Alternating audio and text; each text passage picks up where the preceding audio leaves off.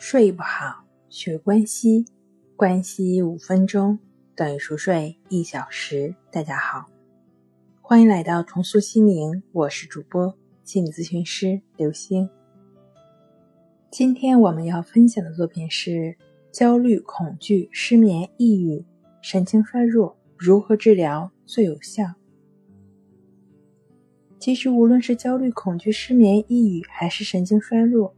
都是神经症的不同症状的表现而已，也就是森田正马先生的精神交互作用的不同表现形式而已。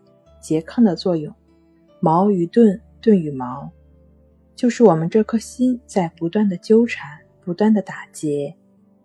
也就是说，正是由于不健康的心理模式，或者说是不健康的思维模式所导致的。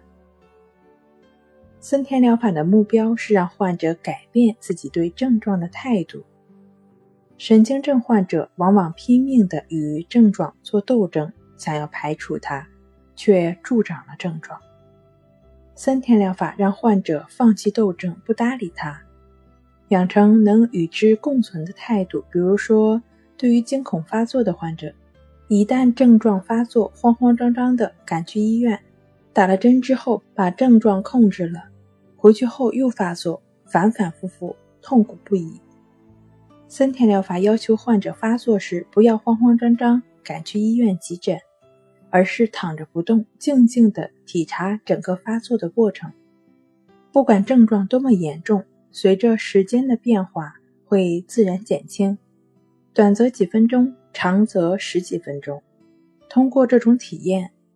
患者感知到其症状并不是想象的那么可怕，顺其自然不是被动的放弃忍受，而是主动沉着的应对，有积极的意义。如果你觉得空洞的与症状相处很难的话，那可以对于你经验到的一切加上亦是如此，也就是说去做意指法的练习，通过融入在生活中。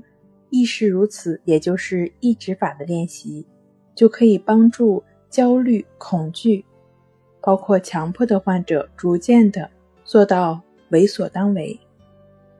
说到了为所当为，其实它就是发挥了生的欲望，进行有建设性的行动。森田疗法的理论要求患者在原封不动接受症状的基础上，发挥自己的长处。不是简单要求症状不发作就满足了，而是尽量的发掘自己潜在的力量，要更好的去生活。比如说，当你躺在床上的时候，并不是说要一直关注自己有没有睡着，怎么还不睡着，不是说去关注睡这个短期的目标。当我们的身心放松了，睡是一个自然而然的过程。这也是森田疗法的最终目标，促进人的成长。如果你躺下来还是没有办法放松的话，那你最好参照静坐关系法和静卧关系法的练习结合进行，帮助你逐渐入睡。睡不好，学关系，关系五分钟等于熟睡一小时。好了，今天跟您分享到这儿。那我们下期节目再见。